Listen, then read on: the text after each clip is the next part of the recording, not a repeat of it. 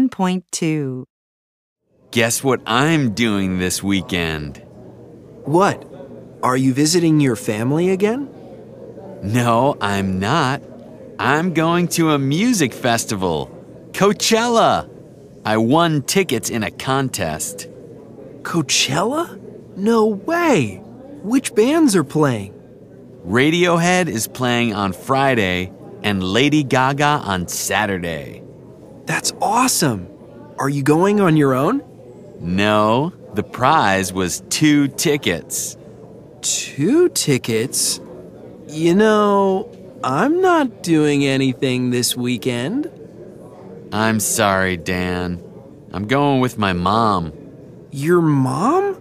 Yeah, she loves Lady Gaga.